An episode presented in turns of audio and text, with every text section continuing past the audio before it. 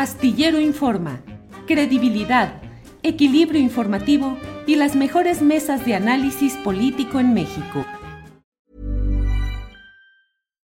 Millions of people have lost weight with personalized plans from Noom, like Evan, who can't stand salads and still lost 50 pounds. Salads generally for most people are the easy button, right?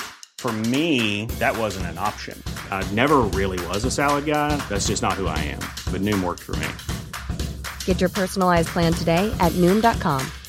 Real Noom user compensated to provide their story. In four weeks, the typical Noom user can expect to lose one to two pounds per week. Individual results may vary. Millions of people have lost weight with personalized plans from Noom, like Evan, who can't stand salads and still lost 50 pounds. Salads, generally, for most people, are the easy button, right? For me, that wasn't an option. I never really was a salad guy. That's just not who I am. But Noom worked for me. Get your personalized plan today at Noom.com. Real Noom user compensated to provide their story. In four weeks, the typical Noom user can expect to lose one to two pounds per week. Individual results may vary. Pues damos la bienvenida a Arturo Cano, a Juan Becerra Costa y a Alberto Nájar, nuestros queridos colegas periodistas de los miércoles. Muchas gracias por acompañarnos. Arturo, ¿cómo estás? Muy buenas tardes. Muy buenas tardes. Pues en primer lugar, eh, para desearle a nuestro querido Julio una pronta recuperación y que pasen por, eh, rápido estos eh, leve, leves molestias que ha presentado en estos días. Así es, gracias y Buenas tardes a todos y gracias a quienes nos acompañan. Gracias Arturo. Alberto, ¿cómo estás? Muy buenas tardes. Buenas tardes, Adriana, Arturo, Juan, ¿cómo están? Y sí, un abrazo a, a Julio, ojalá que le sea leve esta molestia. Gracias, Alberto. Juan Becerra, ¿cómo estás? Muy buenas tardes. Muy buenas tardes, Adriana. Pues abrazo grupal a Julio para que se recupere bien rápido. Y pues qué gusto que estés aquí en la mesa, Adriana, y un saludo a toda la audiencia. Vamos a darle. Así es, pues muy calientita la semana. Creo que cada semana, cada mes está más, más calientito conforme se va acercando también las elecciones de este año, pero pues ya tenemos a unos días también esta consulta eh, para la revocación de mandato. Empezaría contigo, Arturo, ¿cómo ves cómo va este ejercicio? Además, ya vimos estos particulares, por ejemplo, puntos de Claudio X González, de sus 10 puntos que ya hasta la ciudadanía quitó a simpatizantes del presidente López Obrador y tenemos pues mucho movimiento tanto en el Instituto Nacional Electoral también como de parte de algunos funcionarios de esta cuarta transformación. ¿Cómo ves? ¿Cómo va este ejercicio, Arturo? Pues parece que cada vez más son, eh, parece que cada vez son más las figuras de la oposición que eh, se sienten con la autoridad para expedir cartas de ciudadanía, eh, porque no solo es Claudio X González, muchos de los voceros o de, los activos de la oposición en, las redes sociales y en los medios de comunicación han machacado con el argumento de que no irán o que no participarán en el revocatorio porque no es un ejercicio promovido por la ciudadanía.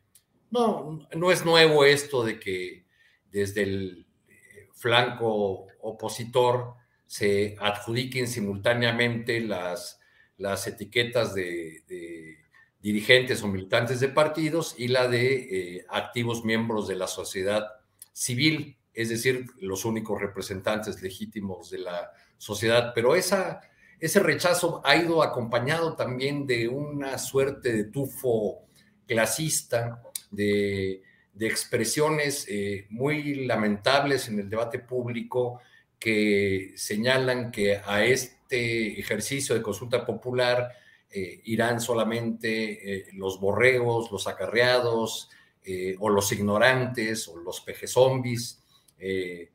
no creo que sea una estrategia muy adecuada para fuerzas políticas que muy pronto estarán llamando a los electores a participar y a votar por ellos. Yo creo que de, de, entrada el ejercicio de este domingo, el revocatorio ya tiene un derrotado, que es la oposición. No, no sabemos aún cuál sea eh, eh, el resultado, si será el resultado más o menos favorable para la 4T. Eso va a depender mucho de la, de la participación que consigan.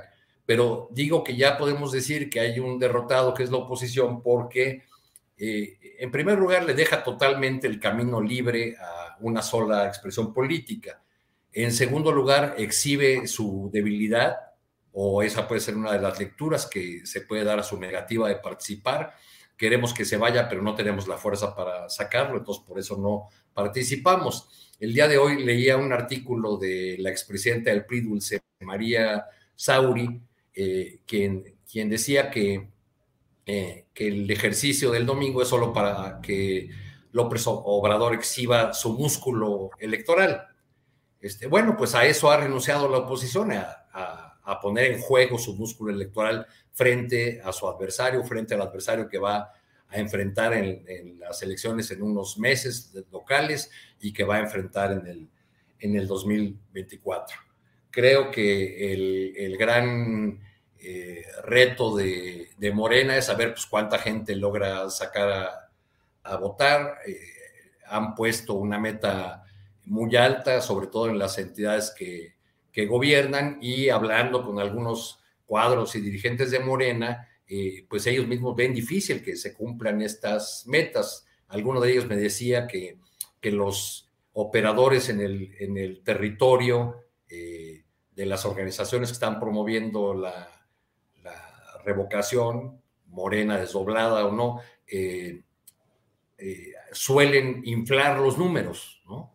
Que eso ocurrió, por ejemplo, en la, consulta del juicio a expresidentes, donde, por ejemplo, aquí en la Ciudad de México eh, votaron solamente o participaron solamente 800 mil personas.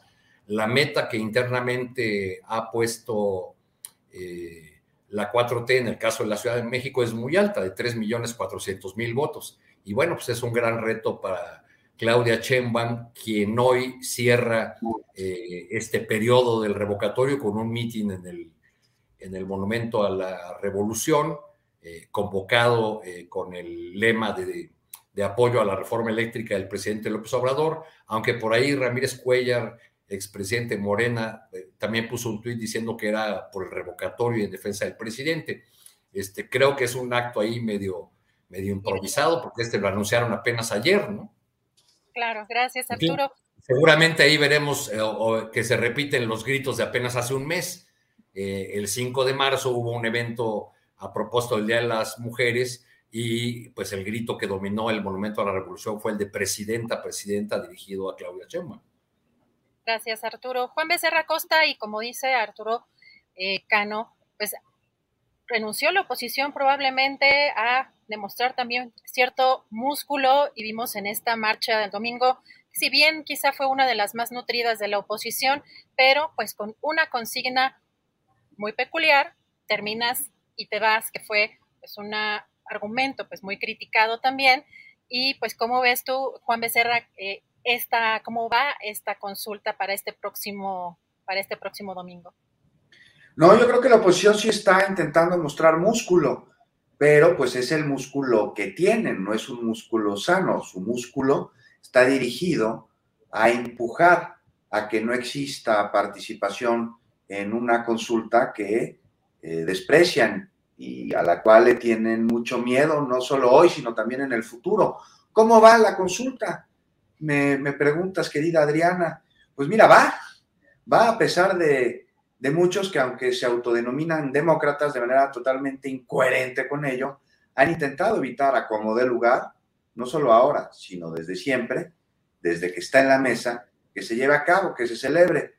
Yo lo, yo lo que espero es que alcance la cantidad necesaria de participación para que sea vinculante y algo que podría llegar a verse complicado ante la inmovilidad del INE para celebrarla y luego para difundirla. Y, bueno, esto último, pues una atribución, ¿no? Que el propio instituto se adjudicó de manera exclusiva, pero que no llevó a cabo, ¿no? Por ahí, por ahí presumía hace unas semanas el, INE un afiche en el que, bueno, pues decía que para difundirla había pintado así como siete bardas y, otras cosas que son verdaderamente ridículas debido a su precariedad. Y pues nada que ver con lo exótico de sus gastos en restaurantes, en comedores que tienen ahí dentro del instituto, ya ni decir de los sueldos, Adriana, de los viáticos, en fin, Estamos hablando de una herramienta inédita en nuestro país que da viabilidad a otro derecho que, este, pues de nuevo, no tiene nada, es un derecho añejo, incluso es fundacional de nuestra nación. Y dice claramente Y lo cito, es el artículo 39 constitucional, déjame buscarlo porque aquí lo tengo para no regarla, aquí está. La soberanía nacional reside esencial y originalmente en el pueblo. Todo poder público dimana del pueblo y se construye para su beneficio. El pueblo tiene en todo tiempo el inalienable derecho de alterar o modificar su forma de gobierno. Es el artículo 39 constitucional. Bueno, nada más aquí aclarar una cosa. O sea, la guerra sucia alrededor de la consulta de revocación responde no a la consulta en sí, sino un intento permanente de torpedear cualquier acción o proyecto que tenga que ver con la 4T. Lo vimos en el aeropuerto Felipe Ángeles, lo vemos en el tren Maya, lo vimos también en la jornada de vacunación. Este, y bueno, pues que quede claro, ¿no? La consulta no es del presidente de la República, es una consulta del pueblo, justamente es un mandato popular que se le hizo al Ejecutivo y que después se da a través de un proceso de solicitud y luego de recolección de firmas, Adriana. ¿Y qué te parece si hacemos rápido? Es un ejercicio de memoria, ¿no? Para entender, ¿no? Valorar qué habría sucedido si hubiésemos contado con esta consulta, con esta herramienta antes. O sea, ¿tú crees que se habrían dado la cantidad de muertos durante el sexenio de Calderón con aquella guerra criminal? O tantos actos de corrupción con Peña Nieto. Lo que me dices de los contratos de Fox y de sus hijastros, los Briviesca. O sea, ¿ustedes creen que, que se habría perpetrado tanto tiempo el neoliberalismo si hubiésemos consultado a mitad de sexenios la permanencia de los presidentes. Y yo sé, Adriana, que lo hubiera es tiempo, pues que ya fue, ¿no? Pero el presente no, y el futuro tampoco. Y hoy esta consulta no es para nada ociosa. ¿Qué es ociosa? Dicen quienes repudian al presidente y quienes quieren que se vaya, pero al mismo tiempo y de manera incongruente no utilizan el ejercicio y llaman a ignorarlo. O sea, que de todas maneras va a ganar, están reclamando. Bueno, pues bajo ese criterio, en caso de que en un proceso electoral haya, de acuerdo a las encuestas, preferencias claras sobre un candidato, pues entonces, pues de acuerdo a ellos, no se tendría que llevar a cabo una elección. O sea, que el dinero hubiese servido mejor para comprar medicinas, dicen, ¿no? Pues, a ver, si no se hubiera llevado la consulta, pues ese dinero no se habría utilizado para comprar medicinas, porque es dinero que se le dio al INE, es parte de su presupuesto. Tal vez se habría gastado, muy seguramente, en esos gastos exóticos de los consejeros. Entonces, aquí nada más para acabar, pues un llamado al criterio de quienes dicen que, ellos van a participar no participando. Es absurdo decir eso. O sea, todo eso que ponen en Twitter, que es muy válido el repudio que pueden tener a un gobierno, un presidente, un gobernante, todo eso que ponen en Twitter, váyanlo a poner a la urna el próximo domingo. No sean bots, sean ciudadanos. Gracias, Juan. Eh, Alberto, pues, ¿cómo ves? Lo que menciona eh, Juan es interesante porque lo he también escuchado y leído en, otros lados, si la oposición o ciertos eh, personajes de la oposición le tienen miedo a la consulta. ¿Qué opinas tú de todo esto que está pasando para este próximo domingo y cómo, cómo ves este ejercicio? Pues yo creo que más bien lo que tienen es eh, mucho enojo porque este, todo lo que han intentado en los últimos tres años les ha han fracasado, no les ha funcionado. Tú preguntabas hace unos minutos em, que eh, la oposición estaría mostrando su músculo, pues yo diría, ¿cuál músculo? Pues coincido con Juan, pues sí se le ve bastante raquítico. Em, nada más ver la marcha de este pasado fin de semana para darte una idea de lo extraviados que están estos, estos personajes, ver lo que presentó la, el presidente López Obrador en la mañana, el video de la senadora López, eh, Kenia Kenia López Rabadán, creo que se llama, eh, diciendo que la 4T va a cambiar el color del azul, del, del, Caribe, de azul turquesa, quién sabe qué. Seguramente está pensando que lo van a pintar de guinda, del color oficial de morena, ¿no? O sea, eso, eso habla básicamente de, cómo han, de, cómo en estos tres años la oposición no ha logrado eh, concretar un proyecto político que sea considerado serio y que no se, no se vincule solamente al odio. No ha logrado concretar una propuesta eh, en alternativa a la que, ya, a la que eh, fue en su momento desechada en 2018, porque hay que recordar que los partidos que están en la oposición fueron derrotados en la elección presidencial y no han logrado detener ninguna de las obras del proyecto, del proyecto político del presidente López Obrador. En todos los casos han han encontrado un rotundo fracaso. Y por lo tanto, pues lo, que vemos ahora mismo, pues yo, yo creo que es una muestra de esa desesperación que tienen por encontrar una cohesión, una unidad que, que no veo por dónde pueda, pueda salir. Em, y el tema de la revocación de mandato, pues es una muestra más de que efectivamente, pues están, como dirían, em, respiran por la herida, que no, no, no atinan a, tener muy claramente, claro lo, que tendrían que hacer para tratar de recuperar eh, el voto, la confianza de los, de los electores. Em, yo creo que lo que tienen también es eh, la certeza de que este ejercicio del próximo domingo, independientemente del resultado que, sea, pues ya representa una victoria para el proyecto de político del presidente López Obrador, porque se va a llevar a cabo a pesar de todos los pesares, pesar de línea, a pesar de, la, de las votaciones que hubo en el Congreso para cambiar de fecha, eh, las campañas negras, etcétera. Se va a llevar a cabo y el resultado va a ser, pues claramente, yo sí creo que va a ser previsible, porque el presidente va a ganar y esto va a representar una, una bocanada enorme de aire para los próximos años que le quedan al presidente en el, en el cargo y representa, por supuesto, también un empuje importante para las elecciones intermedias que hay en, este mismo año. Así es que, pues sí, es, es, una de las razones por las cuales la oposición está pues tan desesperada. Eh, no veo yo que vayan a, poder lograr algo más allá de, de la risa que, puede generar en algunos círculos sus propuestas o sus desfiguros. Y lo que habría que ver en adelante es lo que, lo que viene, pues que básicamente es ya la preparación para la, la, batalla, que esa sí me parece todavía más fuerte e intensa, y en esa sí eh, creo que este, deberían estar, deberían estar, estarían concentrándose la oposición, que es la votación sobre la reforma eléctrica, la iniciativa constitución para reformar la constitución y, en, y garantizar, por ejemplo, que el litio sea considerado un, un mineral de propiedad de, de la nación, de, de, los mexicanos, ya de forma mucho más, más concreta. Creo que ese sí es un tema eh, que realmente va a, a, definir muchas cosas, muchos muchos eh, temas en, en, el, en el escenario político nacional. Uno de ellos, por ejemplo, es el futuro del PRI. O sea, ¿para dónde? ¿Cuál va a ser el resultado? ¿Va a sobrevivir a este, a este meteorito que se acerca? porque yo no estoy muy seguro que de mantener la posición que ha dicho Alito Moreno de negarse por, a, todo, les vaya a ser necesariamente benéfico, porque al final del día sus aliados no le alcanzan al PRI para regresar al poder. Y no estoy muy seguro que muchos priistas estén muy contentos con mantener esa alianza extraña que, tienen con el Partido Acción Nacional. Em, y, y, yo creo que sí le puede salir más caro al PRI el mantener, insisto, esa, esta posición. Yo sí creo que este partido sí será, se juega una buena parte de su futuro político y sobre todo su futuro electoral. Acción Nacional, pues ya van a seguir su propia ruta.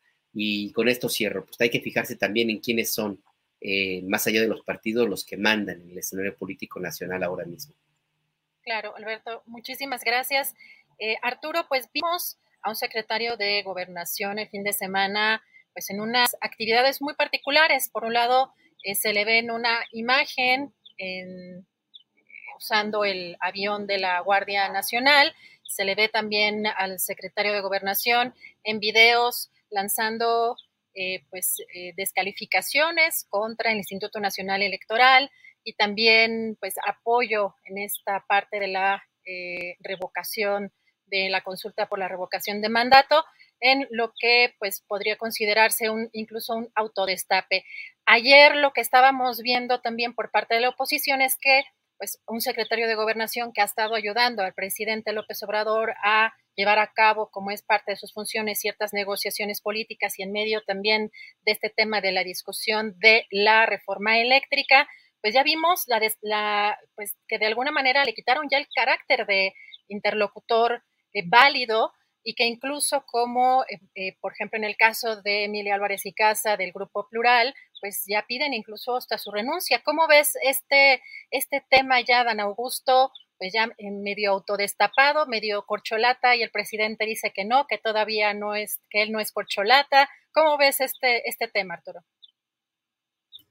Bueno, yo creo que el, el secretario de Gobernación desandó un camino que habían dado, porque había logrado eh, una vez que, se instaló en el Palacio de Comián como reemplazo de la senadora Olga Sánchez Cordero, había logrado tender puentes con la oposición, había logrado recuperar algunas de las funciones que tradicionalmente desempeñaba la Secretaría de Gobernación y que no le fueron eh, otorgadas a su anterior titular. Eh, los senadores del Grupo Plural ya lo desconocen, el Partido Acción Nacional también ha dicho que ha dejado de ser un interlocutor eh, válido, pero más allá de estas posturas de, la oposición, pues eh, tendríamos que preguntarnos si, si la presencia de Adán Augusto en actos de promoción de la consulta popular no tiene que ver también con la pequeñez del liderazgo del partido de Morena, eh, que, bueno, que requiere de una figura eh, como el tabasqueño Adán Augusto, que tiene línea directa con el, con el presidente, a quien así se identifica, que implica jalón para una movilización de masas, y, eh, resulta pues preocupante que este personaje y lo que había conseguido en términos del, diálogo y la construcción de, vías de, acuerdo con sectores de la oposición, pues lo, pierda de esta manera en un fin de semana, sobre todo en un fin de semana donde viaja en un avión militar y se hace acompañar de un mando de la, de la Guardia Nacional en un evento en el que pues los uniformes no debieron haber estado. Gracias, Arturo. Juan, pues te, preguntaría pues lo mismo, ¿qué opinas de este tema? Y si realmente eh, pues eh, el bueno para el 24 sería el secretario, el actual secretario de Gobernación, Adán Augusto, y cuál es, cómo queda actualmente la Secretaría de Gobernación, en qué papel. Híjoles, veo aquí, Adriana, mucho de todo. Para empezar, que hay más este, destapadores que corcholatas, ¿no? De entrada, en este momento veo politiquería y veo un error por parte, sí, de Adán Augusto y de Morena. Mira, sí está en la mira la oposición, como todo lo relacionado con este gobierno. Y bueno, es su trabajo, ¿no? El de la oposición, tener puesto el ojo en el gobierno, en sus funcionarios, este, en, quienes nos representan. Este, pues nada más que una buena oposición lo hace con sentido de beneficio al pueblo, ¿no? No con politiquerías. Porque, bueno, de hacerlo de manera adecuada se abona la transparencia y, bueno, si hay algo de lo cual el secretario de Gobernación tendría que ser investigado, pues se tiene que investigar, ¿no? Si hay una denuncia, se presenten pruebas, no suposiciones. Ahora, si la oposición tiene el ojo sobre Adán Augusto, pues ya también el presidente dijo que con al 24 no está en el ojo de él ni en la mesa, que está trabajando para esta administración y punto. Ahora sí vemos también que en el Senado, ya los legisladores de oposición, este, pues desconocieron a Adán Augusto López como un interlocutor y este, lo acusan ¿no? de romper el orden constitucional, de desviar recursos públicos para fines de él o fines del partido. Pero no solo lo acusan con esta acción, sino que ya lo están juzgando al eliminarlo, dicen, como interlocutor ya se brincaron todo un proceso de investigación judicial, pues ellos dieron su sentencia a través de, me parece, elementos que se desconocen. Y bueno, esto es un intento más de crear inestabilidad, de buscar un escenario de ingobernabilidad que con estos embates de una oposición sin proyecto y derrotado es muy complicado que se vaya a dar, aunque sí están causando daño y sí, muy importante que se investigue. Ya hay una denuncia, me parece que del PRD interpuesta por su dirigencia. Que bueno, hoy, hoy el PRD tiene más dirigentes que votantes, sin duda alguna, pero bueno, ahí está la denuncia. Ellos la pusieron por actos presumiblemente pues, constitutivos de delitos de corrupción, cohecho, peculado, y lo señalan de ejercicio abusivo de funciones y de tráfico de influencias, justo por la utilización de recursos públicos en actividades que son ajenas a su función, al interés público. Pues entonces, ¿para qué darles esos elementos, no? O sea, de entrada, o sea, me parece un, error, hay que cuidarse más, o sea, hay que ser y también parecer. Este tipo de errores similares, no, no, el mismo, pero costaron que Santiago Nieto dejara de ser este, titular de la unidad de inteligencia financiera, ¿no? Estas cosas caen muy mal a la población. Nada más hay que ver el escenario completo una observación. O sea, si un funcionario por cuestiones de trabajo se traslada en una aeronave de las Fuerzas Armadas, de la Guardia Nacional, a un Estado de la República y lleva ahí a cabo su comisión, su diligencia, su responsabilidad, ya la terminó y de ahí se va a saludar a un amigo, a comer unos tacos, a rascarse la panza o a lo que sea. Está mal, pues hay que verlo.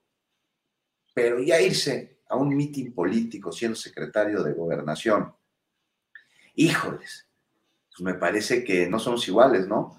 O sea, mal estaba que se usaron los aviones para llevar a las hijas de la gaviota a cortarse el pelo a Los Ángeles, de viaje a Europa, que se utilizaron los recursos de la nación para organizar en la playa las borracheras de los hijos de, de la Madrid con palazuelos, o sea, que se utilizaran los aviones de las Fuerzas Armadas durante la Guerra Sucia y el sexenio Calderón para desaparecer mexicanos.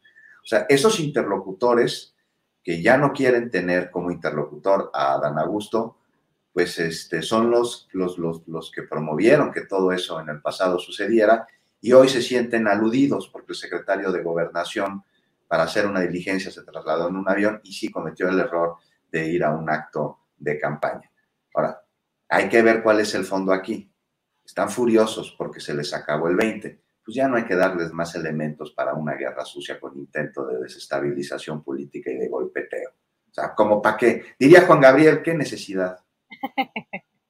Gracias, Juan. Alberto, pues preguntarte lo mismo, eh, si es el bueno o era el bueno para el 24, si hay algo que ha cambiado o cambió durante este fin de semana y sobre todo en un momento en el que está la reforma eléctrica pues, a discusión.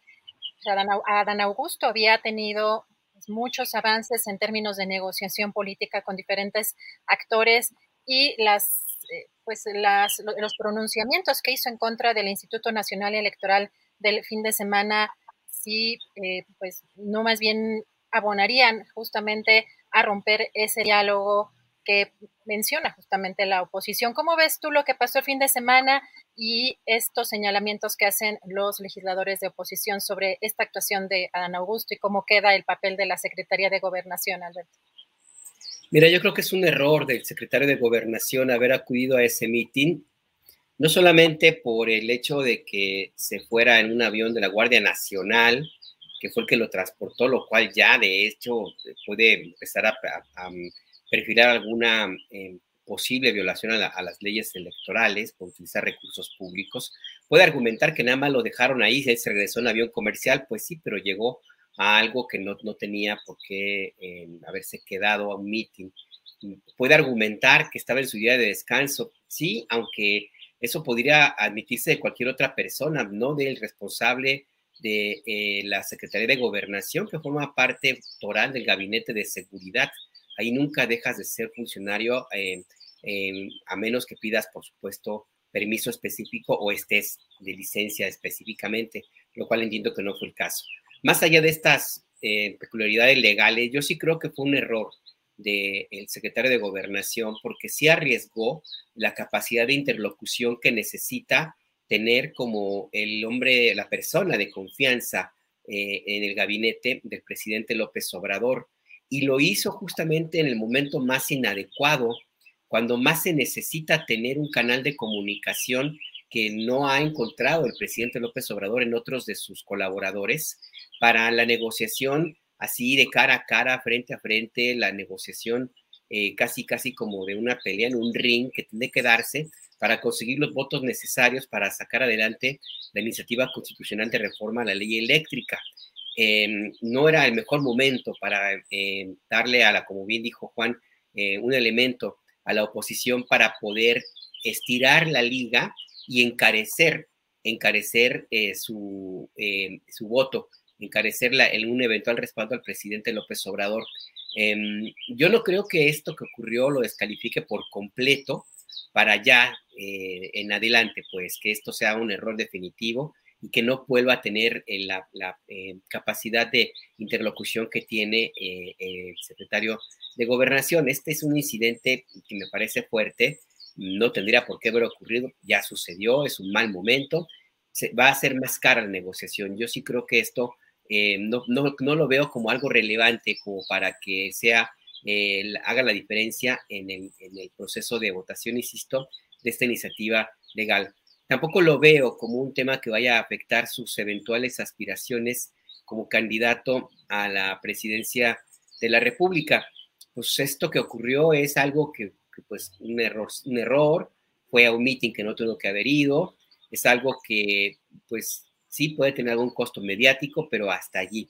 Es muy diferente al, al embrollo en el cual eh, se vieron involucrados, ese sí muy grave, o los otros dos candidatos o, aspirantes a, suceder al presidente López Obrador, Marcelo Ebrard y Claudia Sheinbaum con el accidente del metro de la línea 12.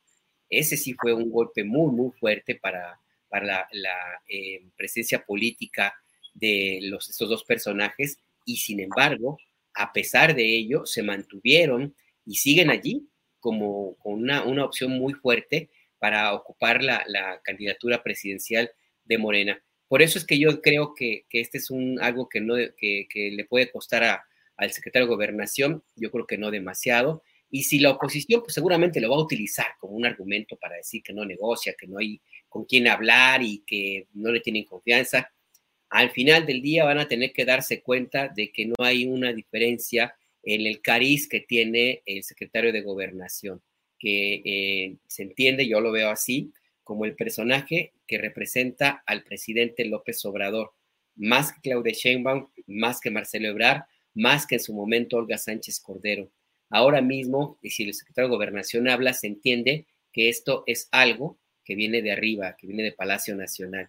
Y a la oposición, aunque diga misa, haga lo que quiera, pues tampoco comen lumbre y van a necesitar en algún momento mantener un canal de comunicación con el que es políticamente ahora el personaje más importante y con más respaldo y fuerza de, eh, del país. Y después del domingo, pues va a tener todavía más más fuerza y más presencia. Hey, I'm Ryan Reynolds. Recently, I asked Mint Mobile's legal team if big wireless companies are allowed to raise prices due to inflation. They said yes. And then when I asked if raising prices technically violates those onerous two-year contracts, they said, "What the f*** are you talking about? You insane Hollywood ass." So to recap, we're cutting the price of Mint Unlimited from $30 a month to just $15 a month. Give it a try at mintmobile.com slash switch. $45 up front for three months plus taxes and fees. Promo for new customers for limited time. Unlimited more than 40 gigabytes per month. Slows. Full terms at mintmobile.com. Millions of people have lost weight with personalized plans from Noom. Like Evan, who can't stand salads and still lost 50 pounds. Salads generally for most people are the easy button, right? For me, that wasn't an option. I never really was a salad guy. That's just not who I am. But Noom worked for me. Get your personalized plan today at Noom.com. Real Noom user compensated to provide their story. In four weeks, the typical Noom user can expect to lose one to two pounds per week. Individual results may vary. Gracias, Alberto. Nos preguntan eh, por aquí, recuerdo eh, sobre Julio. Les recuerdo que pues anda un poquito malillo, eh, em, va a regresar en un ratito más para cerrar el programa. Eh, mientras seguimos aquí en, la mesa, por supuesto le deseamos pronta recuperación a nuestro querido Julio, no es eh, nada de gravedad y pues en un ratito más lo veremos por acá, pero estamos dejando que, que descanse un poquito. Y Arturo, nos iríamos contigo ahora preguntándote bueno, evidentemente todos estos temas que hemos estado platicando aquí en la mesa y esta semana, pues están muy vinculados a lo que está discutiéndose sobre la reforma eléctrica, incluso sobre el tipo de presiones que hemos visto eh, a lo largo también de esta semana. Y un tema que está relacionado es el tema de la Suprema Corte de Justicia y esta, de alguna manera, que revierte esta norma de los 10 años que se había estipulado para que exfuncionarios de cierto nivel ocuparan puestos también en la, eh, en la IP, en el sector privado. Y el presidente, pues, ha criticado la decisión de la Suprema Corte de Justicia e incluso dice que eh, pues son abogados patronales algunos ministros de la Suprema Corte. ¿Qué opinas, eh, Arturo? Porque evidentemente hay muchos de estos casos que ya lo ha mencionado incluso el propio presidente López Obrador en las mañaneras de exfuncionarios que se fueron justamente al sector privado en industria energética, por ejemplo, ¿no? El, caso tanto de su, eh, del Felipe Calderón, el expresidente en el caso de Iberdrola. Arturo, ¿qué, opinas tú de esto y las palabras del presidente sobre la Suprema Corte y estas decisiones?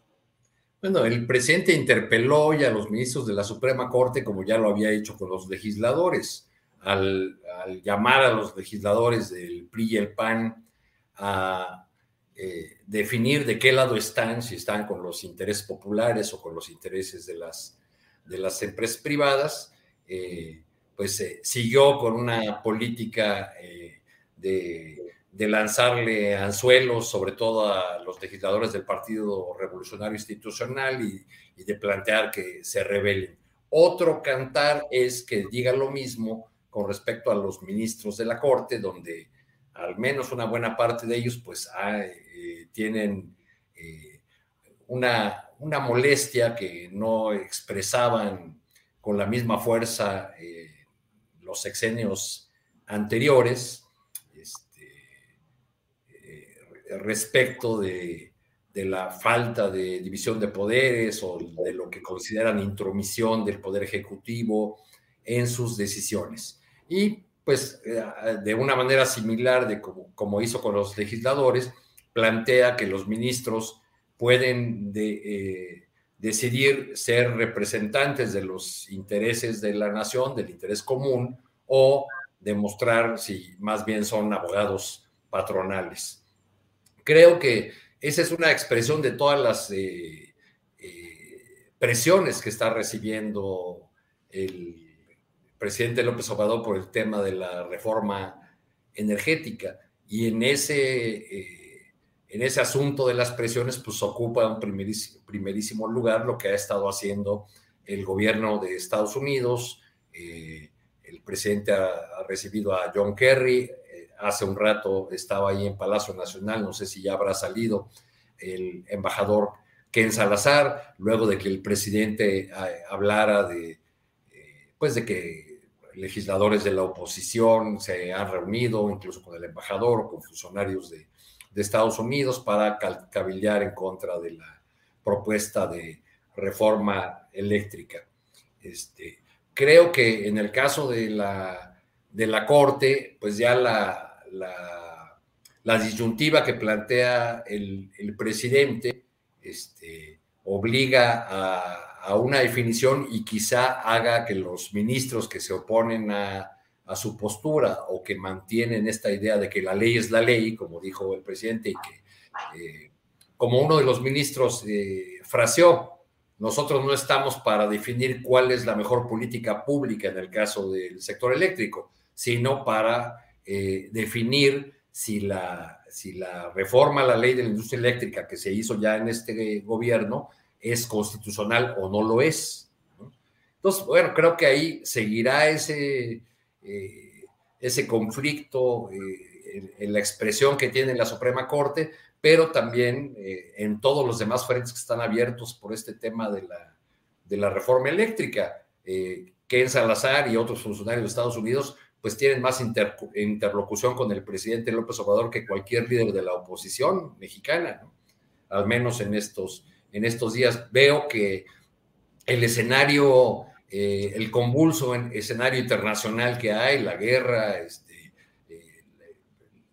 los, problemas que al sector de energía ha traído la invasión rusa a Ucrania, pues pueden darle una ventana de oportunidad al, presidente para negociar una, una, reforma que se acerque a la original que, que él envió, porque eh, por lo expresado ya por los diputados eh, o por el líder, líder de Morena en la Cámara de Diputados, pues ya hay un principio de digamos, de negociación legislativa con la declaración del diputado Mier en el sentido de que aceptarían la mitad de las propuestas que, fueron presentadas por el bloque opositor el día de ayer en su propia iniciativa de reforma eléctrica.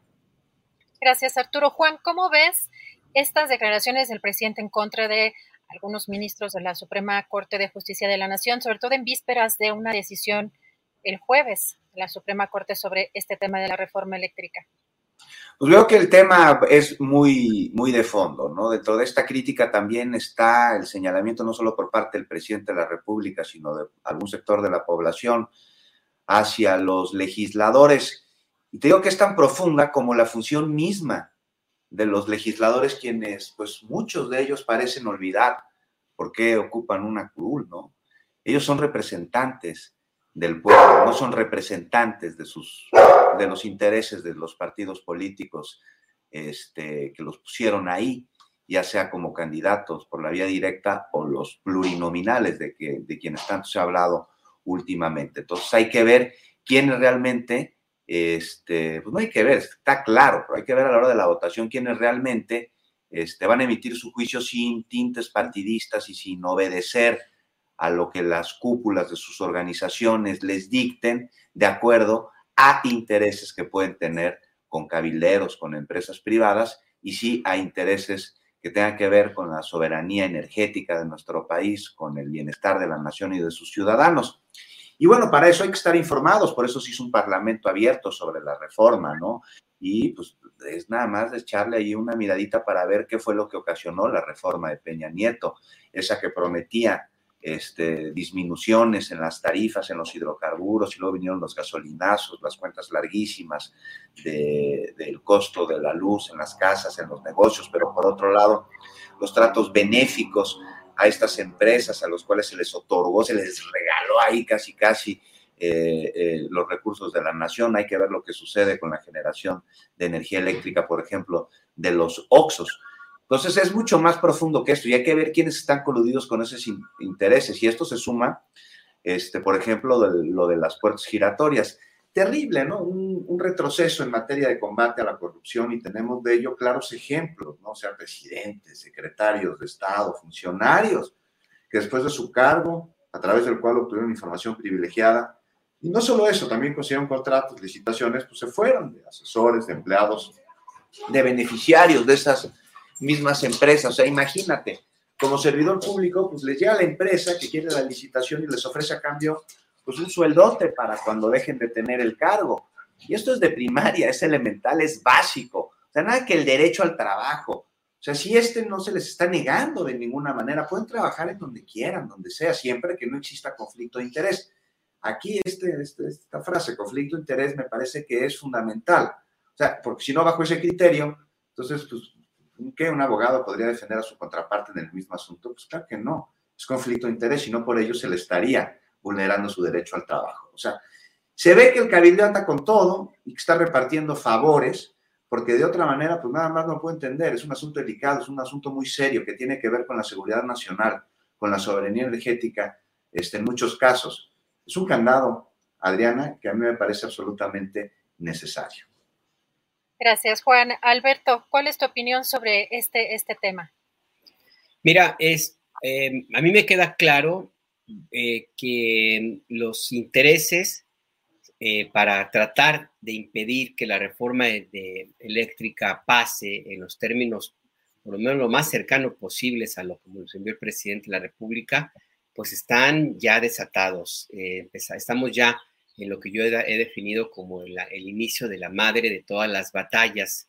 Eh, no es cualquier cosa, es muchísimo dinero, muchísimos intereses los que están moviendo allí, que están montados sobre una estructura de influencia y coyotaje del lobby eh, político, empresarial y de otro tipo, que está pues, simple y sencillamente eh, ahora mismo en pleno funcionamiento. Y los ministros de la Suprema Corte pues no son para nada ajenos a todo este movimiento, a este vaivén de influencias, de invitaciones a comer, a cenar, de viajes, de todo eso. Pues nada más recordar a este ministro, ¿cómo se llama? Medina Mora, que pues fue obligado a prácticamente a renunciar después de que se descubrió todos los cochupos en los que estaba metido él, él y, su familia. Así es que por lo que sucede ahora mismo en la Suprema Corte no me parece ajeno al resto del escenario político del país. Me parece que el presidente López Obrador pues está reaccionando pues con la molestia eh, que tiene porque canceló la Corte una de sus eh, legislaciones también considerada muy, muy importante, como es el impedir la llamada puerta giratoria para, eh, y que los altos funcionarios que salen de un periodo gubernamental no puedan emplearse en la iniciativa privada en el área donde fueron, tuvieron la función pública al menos 10 años. Esto para el presidente pues genera una molestia y le hace recordar justamente que allí en el tema del sistema de administración de justicia hay una deuda pendiente, hay algo que el presidente no ha logrado eh, tener el éxito que supongo él esperaba eh, podría alcanzar en los primeros tres años. Todavía hay mucho que componer en la Suprema Corte de Justicia de la Nación y todo el sistema eh, del Poder Judicial en, su conjunto. Así es que, pues sí, yo, yo veo esto que, esto que sucede ahora mismo, la reacción del presidente, la posición y el debate de los, de los ministros como parte de algo que pues es más grande y que va a tener que resolverse en las próximas semanas. Em, y tiene mucho que ver para dónde se muevan la em, compra y venta, el toma y daca de votos en el Congreso de la Unión para saber hasta dónde se va a estirar o no la liga y cuánto va a durar todo este debate que está ahora mismo alrededor de la Suprema Corte, Adriana. Gracias, Alberto. Y pues me voy más allá para poner en la mesa justamente un tema que, eh, independientemente de la reforma eléctrica, pues parece que las relaciones entre la oposición y Estados Unidos pues están quizá incrementándose. Ya hemos visto las denuncias que ha hecho el presidente López Obrador en el caso, por ejemplo, de mexicanos contra la corrupción, en el financiamiento que proviene del gobierno de Estados Unidos. Aquí hay algo que está sucediendo en torno a esta reforma eléctrica, que hay mucho movimiento y que hemos visto han entrado, salido grupos, estuvo John Kerry, estuvo, eh, estuvo el día de hoy justamente también el embajador Ken Salazar y pues hemos visto muchos eh, pronunciamientos que se complican en torno a esta reforma eléctrica, pero incluso hasta más allá.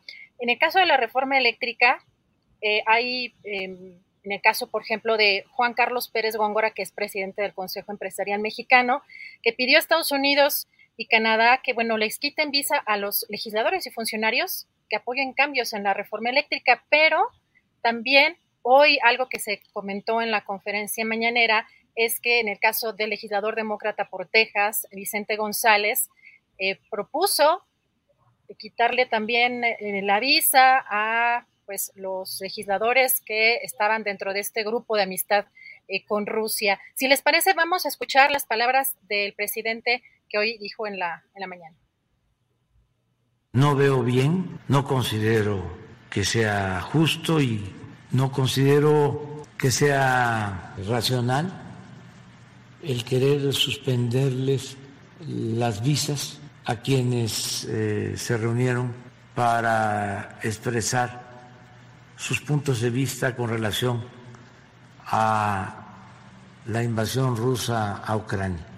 Como se expresaron eh, unos legisladores, ya hay una campaña para solicitar que no los dejen entrar a Estados Unidos.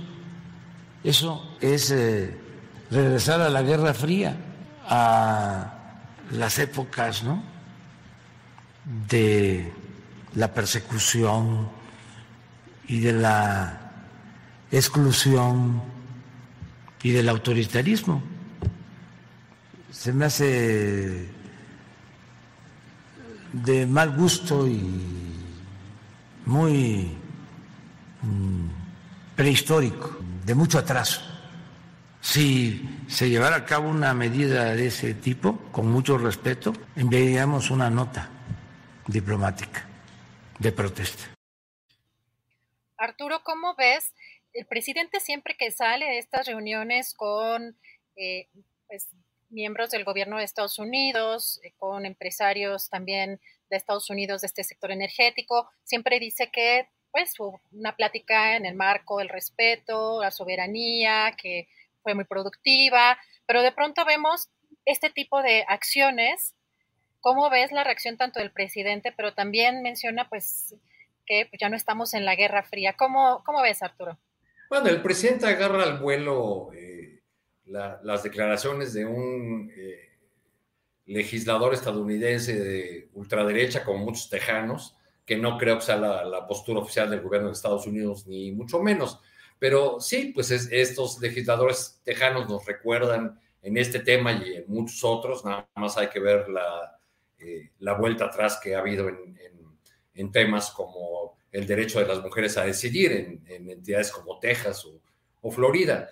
Este, pues sí, es, eh, tiene razón el presidente eh, en que es algo que huele mal y que huele a la, a la Guerra Fría. No creo que tenga mayores consecuencias, aunque algún, algún legislador de los señalados, o los que estuvieron en esa reunión con el embajador de, de Rusia, ponga el grito en el cielo y diga que, que le están atentando contra un derecho humano, bla, bla. Pues, digo, cada país tiene derecho a otorgar visas o no otorgarlas y, y ya en, el camino hacia un trato distinto a las épocas de la Guerra Fría, pues también México podría aplicar medidas recíprocas, ¿no? No recuerdo muchos casos eh, en que eso haya ocurrido, pero, pero recuerdo que cuando Estados Unidos decidió imponer eh, visas a los ciudadanos de Brasil, la respuesta de Brasil fue imponer visas a los estadounidenses, ¿no?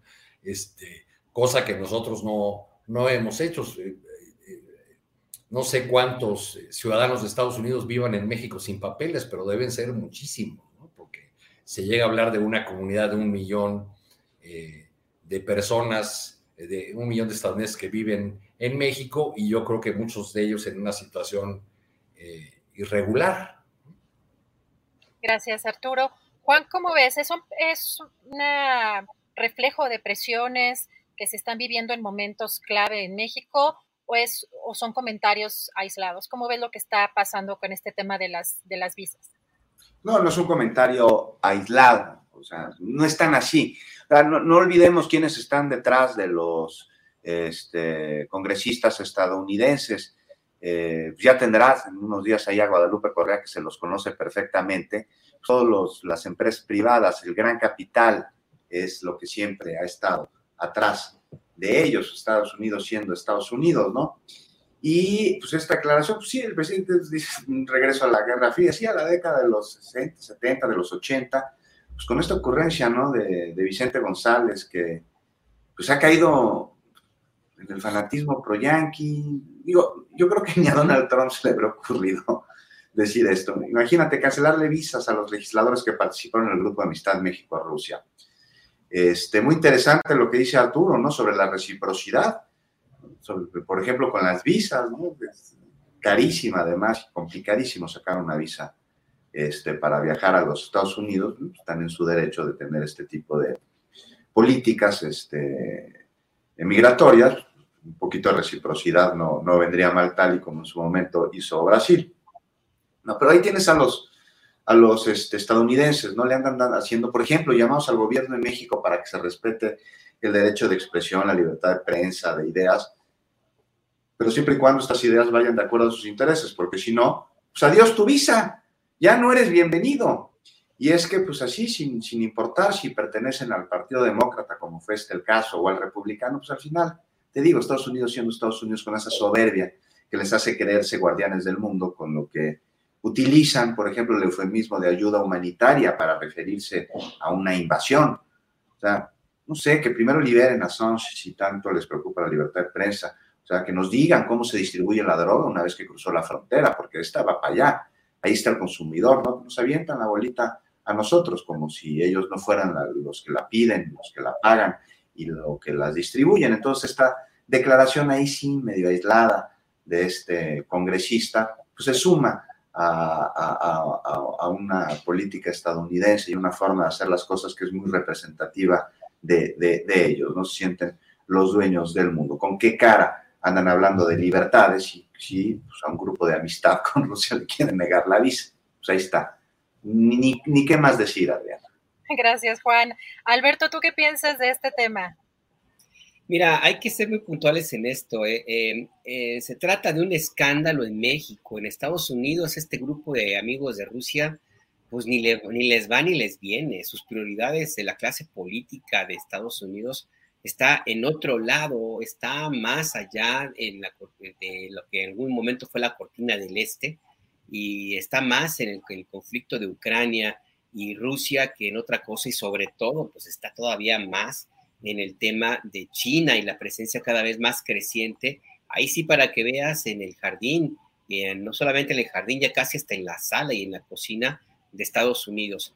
Yo creo que esto es más bien una calentura aquí de la oposición mexicana. No hay más allá de qué preocuparse en ese sentido, fuera de que te vayas a perder alguna de las gracejadas de los opositores, porque no, no veo que, que haya más allá de, esta, de este mero discurso, de este comentario, de este personaje que, por cierto, está también buscando la reelección y por lo tanto, pues es una razón de más para tratar de aprovechar toda la tribuna que sea posible para ganar votos. No hay que olvidar que para en algunos estados de la Unión de Estados Unidos em, es muy redituable utilizar a México y la migración eh, como un elemento para llenar estadios, para llenar mítines. No hay que olvidar que Trump, Trump cuando tenía un auditorio que no reaccionaba, que estaba más parco, se refería al muro y de inmediato recuperaba la atención de su, de su audiencia. Y es una vieja estrategia de la clase política estadounidense que pues a mí no me sorprende para nada. Y yo creo que aquí hay de nuevo un esfuerzo por, por estirar la liga en algo que no va, no, no tiene por qué tener mayor, mayor trascendencia.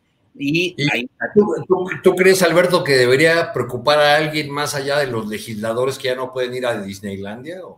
¿Y tú crees que de veras van a quitar la visa? Hay razones muy, muy básicas en la ley de Estados Unidos como para que les vayan a dar. Digo, además, digo, si se tienen que preocupar, sería por otras cosas, ¿no? Pero... Un país donde a mí me tocó ver que ese tema de la revocación de visas se convertía en asunto nacional, primeras planas, la televisión, fue en Honduras. A raíz del golpe de Estado, eh, le quitaron las visas a varios miembros de la élite eh, político-empresarial hondureña eh, y realmente eso sí los ponía a girar como locos, o sea, no les importaba las manifestaciones que había en contra eh, del golpe de Estado, estoy hablando de 2009, ¿no? El golpe de Estado contra Celaya. No les importaban las presiones que pudieran venir de países sudamericanos, lo, el asilo a Celaya en la Embajada de Brasil. No, lo que realmente les movía para instalar una mesa de negociaciones era que les quitaran las visas, ¿no? Claro, a personajes hondureños como un ex canciller, eh, Ordaz me parece que se apellidaba, que llegó a declarar que Barack Obama era un negrito que no entendía nada de nada. No, sí, es que además es obvio que la dependencia de Estados Unidos es mucho menor.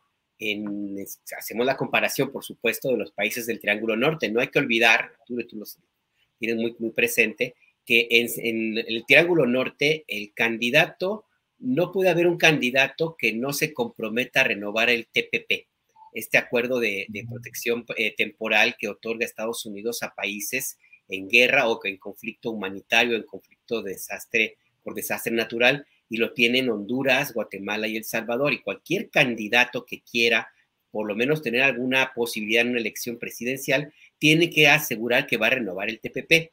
No es el caso de México, donde la dependencia eh, de, Estados Unidos es, es más en términos económicos, pero no al nivel de allá, de, Centroamérica, y también es mucho más en términos de, ¿cómo decirlo?, mediáticos. Les importa más a los políticos mexicanos lo que pueda aparecer publicado en el New York Times o en el Washington Post, por ejemplo, que lo que pueda ocurrir en un medio que, honestamente, lo digo yo, yo trabajé ahí, más importante que la BBC, por ejemplo, ¿no? O sea, que en términos reales tiene más fuerza, más presencia a nivel internacional. Entonces, pues sí, la, política mexicana está muy medida, muy matizada en, de, cómo se ve en Estados Unidos, pero en términos reales no pasa nada, porque de este tipo de bravatas, en las últimas décadas, yo creo que en los últimos 50 años, ha habido muchas. Y la única que yo recuerdo que haya tenido algún efecto así realmente importante, a lo mejor ha habido otras, pero la que me viene a la, cabeza ahorita mismo, pues fue en 1985, cuando se cerró la frontera por el asesinato del, del agente de la DEA Enrique Camarena Salazar, el Kiki. De ahí en fuera no ha habido alguna cosa que realmente tenga una repercusión importante. Y ojo, ya para cerrar, eh, eh, Adriana, este personaje que, y la suesta amenaza pertenece al Partido Demócrata. En México existe una idea de que el Partido Demócrata es amigo, amigo de los mexicanos, y es al revés. El peor enemigo de México son los presidentes demócratas. Un presidente demócrata empezó el muro, Bill Clinton, y un presidente demócrata popular, querido Premio Nobel de la Paz, le llamaron el deportador en jefe, Barack Obama. Así es, así es, Alberto Nájar, muchísimas gracias y les Pediría un minutito si quieren de un aviso parroquial, postrecito, algo para cerrar, Arturo Cano. Yo nada más hacer un comentario a lo último que dijo Alberto, que no te oiga Marcelo Ebrard con eso del tema de los demócratas. Ya, ya, ya lo está ayudando. Tiene muchos amigos por allá y de ese partido. Gracias. De todos lados. Gracias, gracias Adriana por tu, por tu conducción, gracias a, a ustedes. Aprovecho ya para despedirme porque sé que eh, regresa Julio a rematar, a cerrar el programa. Así es, gracias Arturo. Eh, Juan, ¿qué, ¿con qué cerrarías? Pues rápidamente, dice, dice Alito Moreno, hablando de política exterior, que para el PRI la mejor política interior es la política exterior. Y pues no más para señalar que lo mismo pensaba la comisión de Miramar, que fue ahí a rogarle a Maximiliano que fuera nuestro emperador. Gracias, Juan. Alberto, Alberto Najar, ¿con qué cierras? A propósito de lo que comentábamos de política exterior, Marcelo Ebrard, bueno, pues él tuvo una, fue invitado al aniversario de TV Azteca, de Grupo Azteca, invitaron a Claudio Sheinbaum, entiendo que no quiso ir, no pudo. Salinas Pliego se dedicó a apapacharlo, a apapacharlo como si fuera ya el bueno, el tapado. Nada más recordarle al canciller Marcelo Ebrard de quién, de quién se dejó apapachar. Ricardo Salinas Pliego es un político traicionero, ha traicionado a todos, a todos. Así es que, pues, a ver, si ese es el árbol que está rimándose, bueno, pues bien, bien por Claudia. Así es, Alberto, y vi una fotografía que puso justamente Salinas Pliego y qué gran poder de convocatoria, muchísimos gobernadores y bueno, eh, un, evento pues más bien no empresarial, sino diría yo político, también como, como comentas, Alberto, pues les agradezco muchísimo la, pues, la participación de ustedes y siempre compartir es un gusto, queridos colegas. Arturo, muchas gracias. Nos vemos el próximo muchas miércoles. Gracias, Adriana, Juan, Alberto, gracias a todos quienes nos acompañaron. Gracias. Juan Becerra Costa, muchas gracias. Nos vemos el próximo miércoles. Muchísimas gracias y un abrazo muy fuerte a todos, incluyendo por supuesto a Julio y a quienes nos hacen el favor de vernos. Gracias. Alberto Naja, muchas gracias. Hasta el próximo miércoles. Mucho gusto, mucho gusto que hubieras tú coordinado esta mesa. Qué gran, qué gran gusto, de veras. Gracias a Arturo, a Juan y a todos los que nos vieron. Gracias, colegas. Hasta el próximo miércoles. Gracias por su participación. Selling a little or a lot? Shopify helps you do your thing however you cha-ching. Shopify is the global commerce platform that helps you sell at every stage of your business. From the launch your online shop stage to the first real life store stage, all the way to the did we just hit a million orders stage.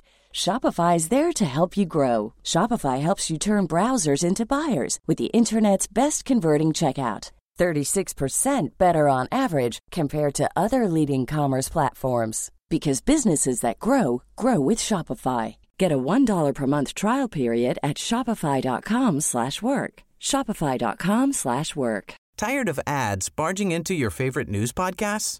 Good news. Ad-free listening is available on Amazon Music. For all the music plus top podcasts included with your Prime membership. Stay up to date on everything newsworthy by downloading the Amazon Music app for free or go to amazon.com/news slash news ad free.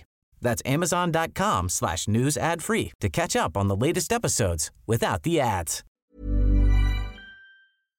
Para que te enteres del próximo noticiero, suscríbete y dale follow en Apple, Spotify, Amazon Music, Google o donde sea que escuches podcast. Te invitamos a visitar nuestra página julioastillero.com.